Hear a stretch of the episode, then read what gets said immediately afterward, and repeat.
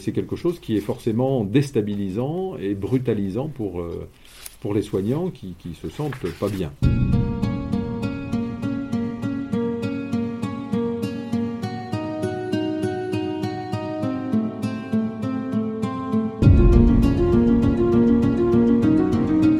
Comment vont les soignants, ceux qui sont confrontés au quotidien avec les dégâts causés par l'épidémie de Covid-19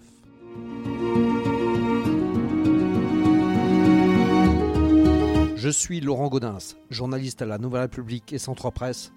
Avec ce podcast dans l'œil du coronavirus, je vais vous raconter au jour le jour la vie au temps de la pandémie et l'impact qu'elle a sur notre quotidien, entre Poitiers, mon lieu de travail, et Châtellerault, mon domicile.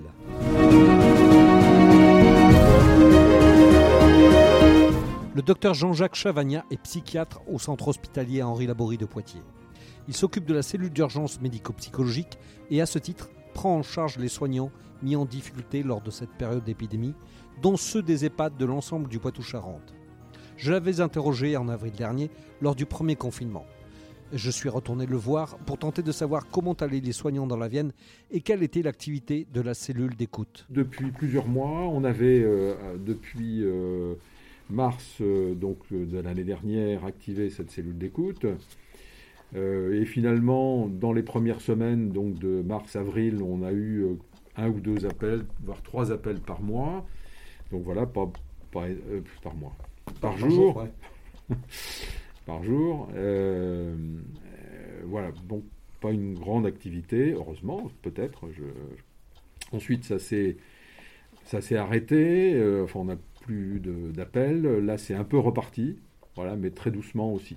Depuis, ça reparti depuis quand? Depuis le début de l'année euh, Voilà, voilà. Mais euh, très peu d'appels aussi. Hein, très peu d'appels aussi, ce qui est un peu la, règle dans, dans, notre région euh, Nouvelle-Aquitaine globalement pour les soignants. Voilà, c'est voilà. Et là, ceux qui vous appellent, c'est pour, pour quelle raison? C'est qu'ils se sentent pas bien Voilà. Alors, justement, je, je, vais vous en parler un peu pourquoi ils se sentent pas bien et comment ça fonctionne. Voilà. Et ça, on doit d'abord interroger le le fait d'être soignant. Parce que, bon, là, c'est quand même un peu particulier. Là, ce sont les soignants qui souffrent. Alors, bon, je dis.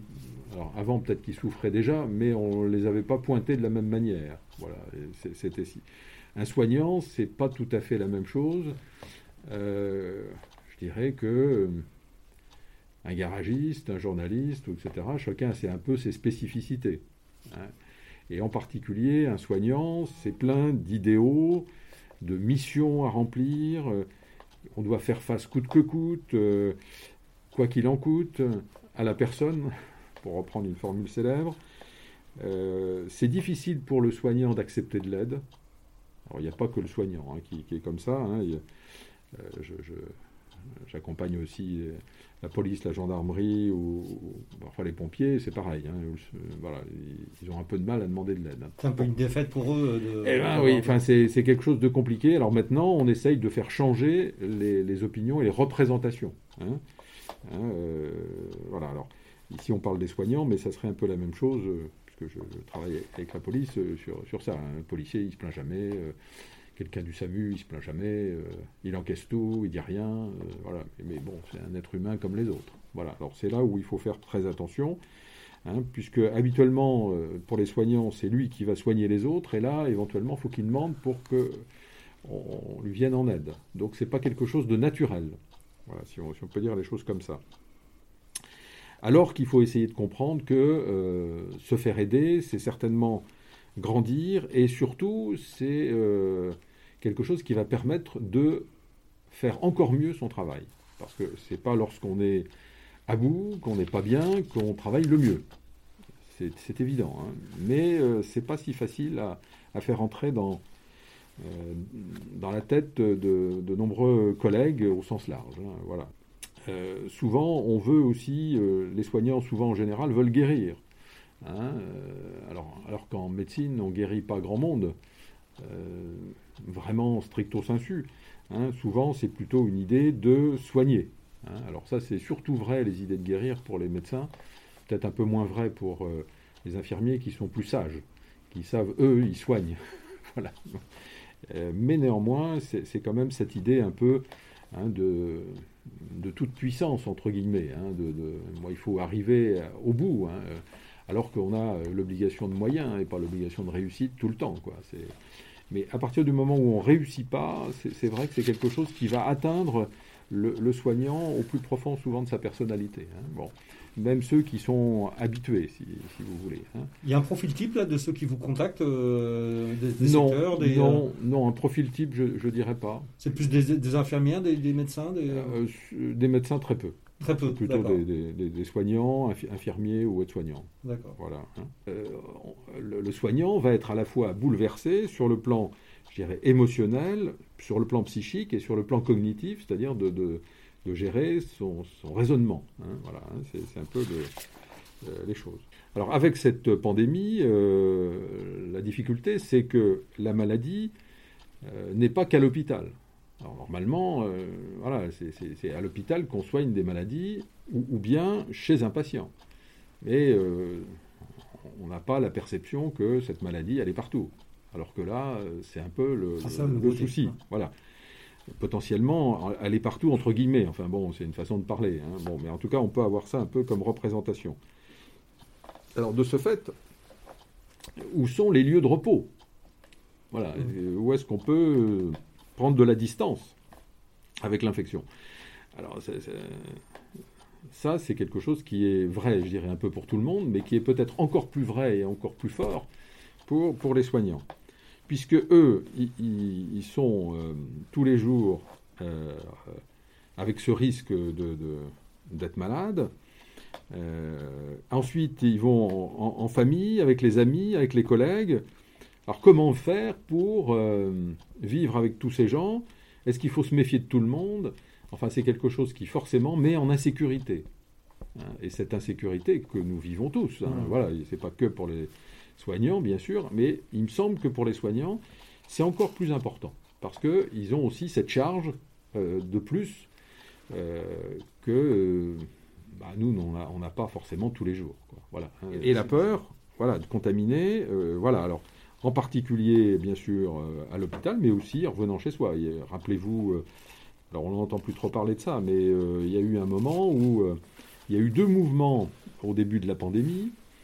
Euh, où il y avait à la fois euh, le soir des gens qui félicitaient les soignants, ce qu'on ne voit plus maintenant, hein, ça a duré qu'un temps, et puis une minorité de gens qui disaient bah, euh, vous, vous êtes soignante, vous, vous revenez plus dans notre immeuble, on ne veut plus vous voir. Mmh. Voilà, hein, parce que vous allez nous infecter dans notre immeuble.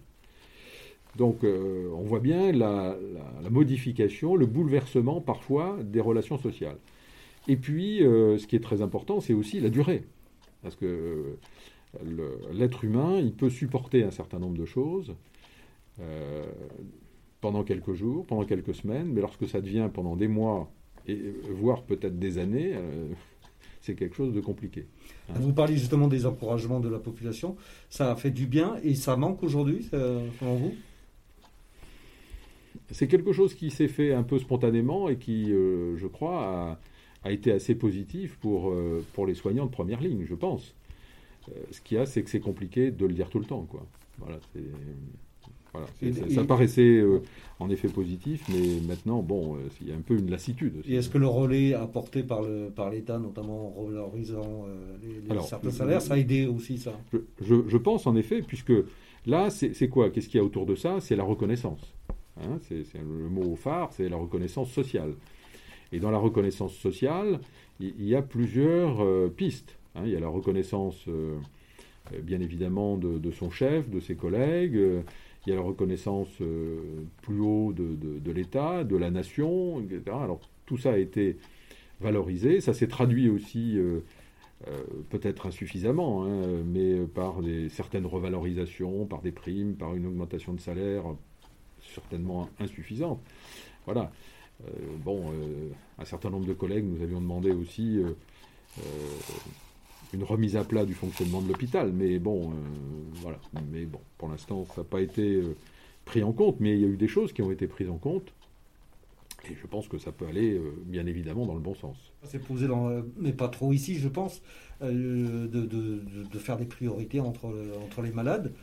on a quand même décommandé aussi quand même certaines opérations. Alors, je, vais en, je vais en parler, hein, bien évidemment. Alors là, il y a aussi des, euh, des réflexions qui sont à la fois des réflexions, je dirais, techniques, voire éthiques, parfois, de comment est-ce qu'on soigne tel ou tel patient, euh, en raison de la gravité de sa pathologie, euh, etc., en raison de son âge, voilà, de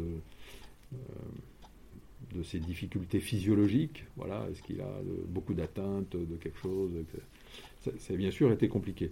Alors, il y a aussi les services d'infectiologie et les services de réanimation hein, qui, sont, euh, qui ont été particulièrement impactés, comme on dit dans le jargon. Euh, et, là, euh, c'est d'autant plus compliqué puisqu'ils vont prendre un certain nombre de places, les, patients qui sont infectés par la Covid-19, qui ont la maladie Covid-19 et infectés par le coronavirus. Euh, et ça pose aussi des, soucis, bien sûr, de gestion euh, des malades euh, qui, bien sûr, vont entraîner une surcharge de travail, des tensions psychiques plus importantes, des tensions physiques plus importantes, donc une perturbation globalement de la qualité de vie des soignants. Comment supporter, et vous l'évoquiez tout à l'heure fort justement, le report, par exemple, des interventions chirurgicales ou de certaines certaines radiologies, etc. Euh, parce que c'est un peu embouteillé, hein, c'est compliqué. Euh, et ça, ça entraîne des sentiments de culpabilité assez importants hein, chez, nos, collègues, euh, qui ne sont pas forcément simples à, simples à gérer. Alors se, pose le problème un peu particulier de, des EHPAD. Donc vous êtes intervenu. Voilà. Notamment, je vous avais interrogé sur celui de l'appui qui à l'époque avait. Euh, Exactement, ça a été la première intervention que j'avais faite à l'appui et j'en ai fait une dizaine depuis. Ouais, parce qu'il y a eu aussi beaucoup bah d'autres cas. Bah oui, voilà. Alors euh, les autres étaient au cours du premier euh, confinement plutôt tranquilles. Et là pour ce deuxième confinement, enfin donc, donc là c'était en novembre, décembre, j'ai eu beaucoup d'activités à la demande des EHPAD hein À la demande des EHPAD, bien sûr. Hein. C'est comme ça que ça se passe. Hein, C'est un peu justement la surcharge. Euh, Alors, qu'est-ce qui se passe dans les EHPAD on, en avait déjà un peu parlé la dernière fois. Euh, il y a deux types de personnes dans les EHPAD. Il y a les résidents, qui, puisque là, ils vivent. C'est un lieu de vie. C'est pas comme un hôpital, on rentre, on sort, même si on peut rester longtemps. Euh, ici, on va y rester pour quasiment tout le monde, hein, jusqu'au décès. Voilà. Donc on peut y rester plusieurs années. Donc c'est quand même euh, important. Et puis les soignants qui sont là aussi, euh, souvent pendant assez longtemps, pas tous, hein, mais assez longtemps. Et puis un troisième, euh, volet important, c'est la famille. Voilà. Hein. donc il y, a, trois types de personnes qui, tournent autour de tout ça. Alors, qu'est-ce qu'il en est d'abord des résidents malades? Alors, les résidents malades, souvent, ça va entraîner euh, euh, chez les soignants euh, bah, plus ou moins des sentiments de culpabilité. Est-ce que c'est nous qui avons amené ça? Est-ce que ce sont les familles qui, sont, je pense, pour la grande majorité, tout à fait précautionneuses hein? Elles font, voilà, surtout maintenant. Donc il faut faire un test dans la semaine avant de visiter leurs proches. Mais bon, on a pu voir aussi parfois quelques personnes, euh, peut-être euh, avec un masque un peu descendu, ou peut-être pas toutes les précautions nécessaires. Enfin bon. Hmm. Bon. les soignants, je pense qu'ils prennent toutes les précautions nécessaires, mais parfois c'est peut-être euh, difficile d'avoir 100% de, bien sûr, de précautions. Alors tout ça, bien sûr, le, va accentuer leurs difficultés pour fonctionner, hein, puisque c'est un peu dans un vase clos. Et de ce fait, euh, là, on, a eu euh, une dizaine d'interventions dans, les EHPAD de la Vienne. Euh, je suis allé dans les Deux-Sèvres, et là, on a des appels pour la Charente-Maritime, voilà, et pour les Deux-Sèvres de nouveau, et puisque maintenant, Là, c'est quoi les demandes? C'est que les, personnels sont à bout Alors, les personnels, il ben, n'y a, pas forcément d'importants décès, un nombre important de décès cette fois-ci, parce que dans les salles où je suis allé, il y avait eu quand même un, nombre relativement conséquent de décès. 5, 10, 15, enfin, qui est, qui est, quand même quelque chose de difficile, et on, le révoquera tout à l'heure rapidement. Euh, mais euh, je vois, par exemple, ici, là, dans, dans les pattes de la, qui se trouve à La Rochelle. Là, il y a eu énormément de, résidents qui, sont, qui ont été testés Covid positifs et beaucoup de, soignants Covid positifs aussi. Donc là, heureusement, il n'y a pas eu de décès pour le moment, tant mieux, mais ça fait beaucoup de monde et ça, c'est très perturbant. Voilà. Euh, je pense que, euh, je vais y aller la semaine prochaine, c'est quelque chose qui est vécu comme euh, avec un sentiment d'échec.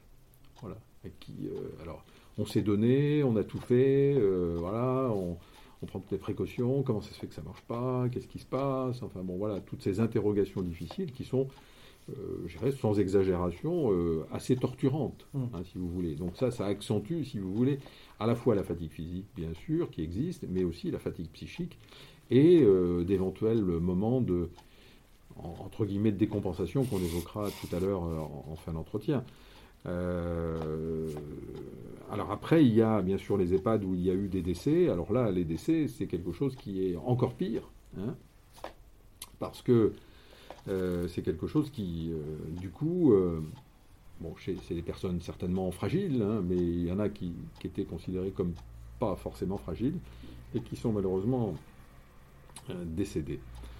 Euh, donc là, qu'est-ce qu'il faut faire? Alors, est-ce que c'est de notre faute, pas de notre faute Et puis, il y a aussi euh, les gens qui sont malades, qu'il faut accompagner. et ces gens malades accompagnés, on est obligé de les accompagner, bah, pas comme d'habitude. Comme d'habitude, c'est avec beaucoup de convivialité, beaucoup de, de proximité voilà, de, la, gentillesse, on, masse les gens, euh, voilà, on les embrasse. Si, euh, voilà, donc euh, c'est quelque chose qui, qui, bouleverse, je dirais, les relations interhumaines. les gens arrivent, comme ils disent, en cosmonautes, là, ils sont très habillés, etc. Donc ça, crée une, une, distance, et puis ils sont habitués à les accompagner jusqu'à la mort. Ça, c'est pas le souci. Mais là, on peut pas les accompagner, disent-ils, comme d'habitude. Mmh. Voilà il y a quelque chose qui, est entre nous euh, et, et, un certain nombre euh, de résidents ne comprennent pas ça. c'est certain, enfin, c'est quelque chose de difficile. Quand ils sont morts, on ne peut pas leur faire la, toilette mortuaire comme d'habitude, parce qu'à cause de, l'infection, on, les met dans, un sac en plastique et hop, zip, voilà, il n'y a plus les rites habituels, les, familles ne sont, pas là non plus. Enfin, euh, donc il y a, je, trouve, enfin, j'oserais employer ce mot, une certaine brutalité, si vous voulez, mais inévitable.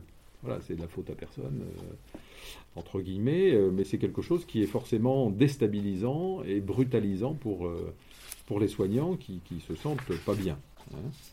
Alors, comment les soignants peuvent-ils vivre finalement ce qu'on peut appeler un stress chronique?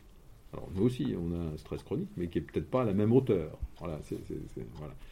Alors, si, on, on, essaye de se mettre dans une, ce qu'on appellerait une perspective intégrative. Si on veut rassembler un petit peu toutes, euh, toutes les notions pour faire simple, eh bien, euh, ici, qu'est-ce qu'il existe?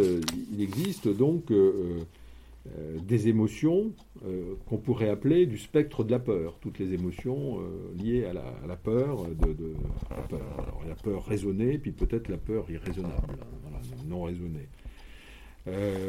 alors, celle-ci et cette peur, elle est entretenue par quoi? Alors par des éléments objectifs. Ah oui, hein, qui sont objectivement anxiogènes. Euh, le, travail dans, un milieu difficile, que ce soit à l'hôpital ou, dans des EHPAD, voilà, c'est compliqué. Et puis qu'est-ce qui se passe après? On rentre chez soi et on est confiné. Plus ou moins confiné. Mais en tout cas, bon, voilà, avec beaucoup de précautions, beaucoup de, voilà, comme on dit vulgairement, ça fait beaucoup de prises de tête. voilà, hein. peu de. Voilà, justement, c'était les interrogations que j'avais en début d'entretien, c'est justement qu'est-ce qui se passe, euh, qu'est-ce qui se passe là-dedans. Hein. et, euh, et, puis, euh, ça c'est le côté objectif, puis il y a le côté aussi des, sensations de, ce qu'on fait. Les sensations sont perturbées, on n'a plus les mêmes repères. et puis, parfois aussi, peut-être ça vient pas forcément à l'idée comme ça, mais en y réfléchissant, il y a l'imitation des postures d'autres personnes exposées, hein, une sorte de contagion, de voir les autres, comment ils se comportent. Alors les autres, ça peut être ses collègues, mais ça peut être aussi d'autres personnes dans l'ambiance générale, puisque ici c'est toute, euh, alors là, en l'occurrence, toute la nation qui, est touchée d'une manière ou d'une autre. Et puis, euh, bon, pour prendre un, un exemple un peu trivial, si, en plus on se met devant certaines télévisions et certains médias qui vont parler du matin au soir de, de l'épidémie, etc. Donc voilà, alors je dis surtout, il faut avoir des informations, mais peut-être pas trop, puisque à ce moment-là, euh, on n'arrive plus à s'en sortir réellement. Il faut, savoir couper. Eh, voilà. C'était un peu comme euh, l'attentat du, 11 septembre où on passait en boucle les, tours qui se cassaient la figure. Euh, Alors, donc, de ce fait, quels sont les effets sur la santé mentale, donc, finalement, des, soignants, puisque c'est ici notre, notre cible Alors, qu'est-ce qu'on voit et qu'est-ce qu'on peut entendre? Alors, on, en voit certains et puis on en entend au téléphone. Alors, qu'est-ce qu'on voit et qu'est-ce qu'on entend? Eh bien, des troubles anxieux plus ou moins sévères. Hein, c'est ce qui domine. Alors, avec des manifestations euh, euh, diverses. vous savez que dans l'anxiété, il y a des manifestations physiques, hein, le ressenti de son corps, hein, et puis des manifestations plus psychologiques, psychiques. Les manifestations physiques, euh, elles sont bien connues, mais peut-être que je peux les rappeler en quelques mots. Euh, ça peut être euh, de la tête aux pieds, des, maux de tête, une boule dans la gorge, le cœur qui bat vite, des douleurs abdominales, des difficultés respiratoires, des tremblements, des sueurs, etc., des troubles visuels, enfin bon, énormément de, choses possibles. Et puis des troubles plus psychiques avec ce sentiment d'être en insécurité, de ne pas être bien, et il peut y avoir même des signes encore plus graves. Et puis, ça peut se transformer par aussi des troubles du comportement. On adopte des, comportements un peu inadéquats, peut-être trop de vérification. Euh, voilà, on va peut-être se. Euh, imaginez les soignants qui, vont se laver. Euh, 30 ou 40 fois les mains dans la journée. Enfin, bon, par exemple. Hein, voilà, est-ce que c'est un top ou est-ce que c'est une bonne habitude? Euh, C'est une bonne habitude, mais euh, voilà, après. Euh, voilà, juste à la voilà les, comment faire Comment faire aussi avec ses enfants, avec son mari ou sa femme, son compagnon ou sa compagne, enfin, etc. Enfin, c'est assez compliqué quand même. Hein, voilà. Alors, il peut y avoir aussi euh, une réaction dépressive. Hein. C'est-à-dire, on, a, on est un temps plus triste, un peu ralenti, un peu moins motivé. Je ne parle pas de maladie, là. Hein. Mmh. C'est une réaction. Hein, mmh. voilà. Euh, mais euh, cette réaction dépressive peut conduire à une dépression, vraie, une vraie dépression maladie. heureusement, il n'y en, en, a pas souvent, mais ça peut arriver. Là, jusqu'à maintenant, depuis le début, là, vous n'avez pas noté ce genre de. Alors, si, euh, oui, voilà, comme on a eu peu, de gens, ceux, qui ceux qui appellent en général, c'est ceux qui vont les plus mal. Enfin, voilà, enfin, a priori. Alors, il y a ceux aussi qui peuvent aller consulter euh, leur médecin traitant, bien évidemment. Hein. Euh, l'un n'empêche pas l'autre. Et puis, il y a, des, soignants qui, ont, qui avaient déjà eux-mêmes des difficultés psychiques auparavant. Hein. donc, des gens qui pouvaient avoir ce qu'on appelle des dépressions récurrentes, c'est-à-dire assez régulièrement, ils ont des dépressions euh, tous les ans, tous les deux ans, etc. Donc ça, ça, peut favoriser la réapparition de ces dépressions. Il y a ceux qui euh, sont soignés, par exemple, pour un trouble bipolaire, hein, qui sont bien équilibrés, qui peuvent, qui ont une vie normale, etc. Mais là, c'est quelque chose qui est un facteur perturbant, hein, qui, peut les amener, en effet, à avoir une certaine décomp... Euh, risque de réapparition de ces troubles bipolaires. Voilà, on va dire les choses comme ça. Ou bien encore, pour terminer dans ce, les exemples, euh, vous l'évoquiez tout à l'heure, euh, une réactivation des troubles anxieux, euh, obsessionnels, compulsifs, etc. Voilà, donc qui étaient bien jugulés, ça ne les empêchait pas de, vivre, je dirais, normalement, quasiment normalement. Et là, bon, ça va les, les, bouleverser, ça peut les bouleverser. Et puis enfin, pour, je dirais, un peu pour beaucoup de gens, hein, euh, le, risque de, euh, de, réactivation des addictions ou, d'aggravation des, hein, celui qui ou celle qui avait l'habitude, je sais pas, de prendre un, petit verre d'alcool euh, une fois ou deux par semaine, qui se met à en prendre un ou deux, mais par jour. Mmh. Voilà, qui, fume plus, qui, se met à augmenter sa consommation de cannabis, etc. Enfin voilà, donc, tout en n'étant pas dément, hein, je veux dire, pas sans exagération, mais voilà. On voit de, plus en plus de, nouveaux de cas là, et de morts dans, les EHPAD. actuellement, là, c'est Alors là, il y a bah, ces, derniers jours, en particulier dans les EHPAD, là, il y a dans, beaucoup d'EHPAD, enfin, je ne vais pas dire les EHPAD, parce que c'est un peu généralisé. Dans un certain nombre d'EHPAD, c'est vrai que l'infection euh, virale est de plus en plus importante, notamment avec l'arrivée, euh, comme disait la direction, euh, de, des variants. Hmm. Voilà, hein, qui, sont, comme vous le savez, plus infectieux. Voilà. alors, est-ce qu'ils sont plus graves forcément à tous les coups Je, ne sais pas. Je ne sais pas, mais en tout cas, plus infectieux, ça c'est sûr. On est tous d'accord là-dessus. Et c'est vrai que donc ça fait plus de monde de, de toucher et euh, ils ont l'impression parfois d'être un peu débordés. Hein, et, c'est bien ce, dont on a peur, hein, pour, euh, je dirais, sur le plan général, pour les, soignants à l'hôpital, c'est qu'on soit débordé. Et euh, j'admire le gouvernement qui doit prendre des décisions compliquées hein, pour à la fois protéger les gens, mais aussi protéger les gens sur le plan infectieux, mais aussi sur le plan social et sur le plan économique. Donc ça fait beaucoup de, secteurs qui sont parfois antinomiques. Et pourtant, il faut qu'il y ait des gens qui prennent des décisions. Euh, voilà. J'aime mieux que ce soit eux que moi pour prendre ces décisions parce que c'est difficile, euh, bien évidemment, parce qu'il faut mettre dans la balance pas uniquement euh, une vision, je dirais, technique et médicale. J'entends un certain nombre de mes collègues qui disent bon, ben, on confine tout le monde et puis oui, sur le plan technique, c'est certainement tout à fait vrai, mais la vision doit être plus large, parce que là, on parle des soignants. Bah, les soignants, ce sont aussi, bien sûr, des, gens qui travaillent toujours, eux, voilà, qui ont besoin de travailler et dont la société a besoin pour soigner mmh. les gens qui sont malades, mais aussi des, des gens qui vivent aussi à l'extérieur et qui ont besoin que l'extérieur soit aussi un petit peu ouvert ou pas trop fermé.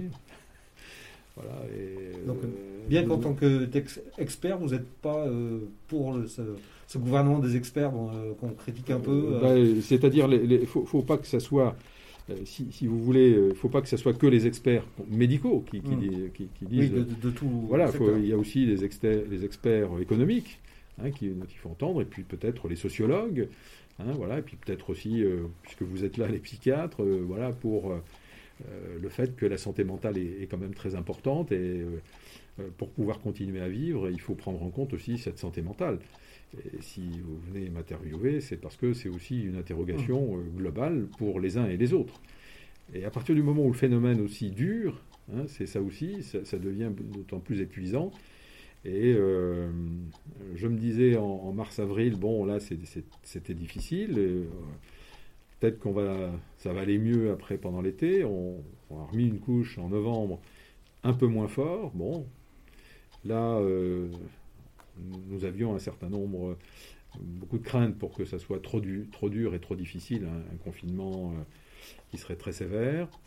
Bon, pour l'instant, peut-être qu'on peut, l'éviter. J'espère que là, euh, tous nos concitoyens vont faire très attention pour limiter hein, les risques. Hein, se faire vacciner le plus possible. Voilà, ça va venir hein, progressivement. Euh, euh, ça, j'en suis certain. Bon, le plus vite possible, j'espère, en effet. Euh, mais aussi, bien sûr, protéger soi et les autres, hein, pour que finalement, globalement, on puisse s'en sortir le mieux possible. Cette troisième vague qu'on annonce, là, elle vous fait peur? Bah, il faut être très attentif, hein, encore plus attentif, hein, en raison justement de l'arrivée de ces virus qui ont muté hein, et qui sont, euh, par définition, euh, plus infectieux que les autres, que l'autre, enfin l'autre forme.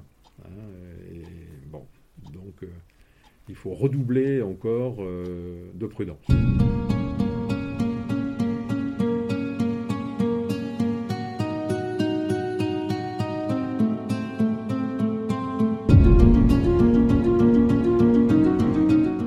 Voilà, c'est terminé pour ce nouvel épisode du podcast Dans l'œil du coronavirus. Si vous l'avez aimé, n'hésitez pas à en parler autour de vous, à le partager sur les réseaux sociaux, à vous abonner sur les plateformes de podcast telles que Spotify, Deezer et à voter pour lui sur Apple Podcast. Ça nous aidera vraiment à continuer. Si vous avez un sujet que vous aimeriez voir développé dans ce podcast, n'hésitez pas à me le transmettre par mail à laurent.gaudins@nr-cp.fr. En attendant, lavez-vous bien les mains et à très vite.